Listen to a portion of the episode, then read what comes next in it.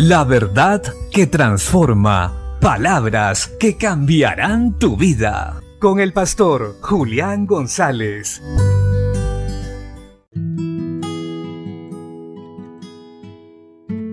La Biblia dice en el libro de Ruth capítulo 1 versos 5 al 7. Y murieron también los dos, Malón y Kelión, quedando así la mujer desamparada de sus dos hijos y de su marido.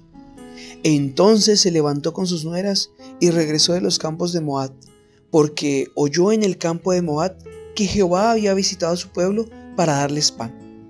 Salió pues del lugar donde había estado y con ella sus dos nueras y comenzaron a caminar para volver a la tierra de Judá. Este texto nos enseña que hay circunstancias y situaciones que no podemos controlar.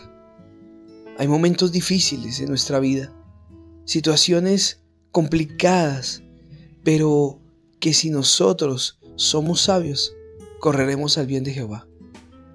Esa mujer había perdido su familia, su sustento, y en medio de una tierra extraña, escuchó que Jehová estaba bendiciendo a su pueblo, y ella era parte de ese pueblo. Se detuvo, dejó todo y corrió al bien de Jehová. No sé cuál pueda ser tu situación, tus circunstancias, pero tú necesitas escuchar dónde está Dios y correr a Él. Necesitas prestar atención e ir a la presencia de Dios para que Dios sacie tu necesidad, para que Dios supla todo aquello que necesitas, porque solamente en Dios encontrarás suplidas todas tus necesidades emocionales, físicas, económicas y sobre todo espirituales. Recuerda, esta mujer lo había perdido todo y estando en el campo, estando en el trabajo, oyó que Dios estaba bendiciendo a su pueblo, que estaba dando pan y dejó todo para ir donde estaba la presencia de Dios.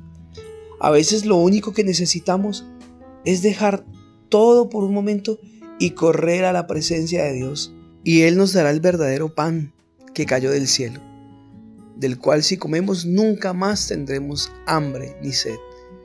Jesús. Jesús es nuestro alimento. Él es el agua viva.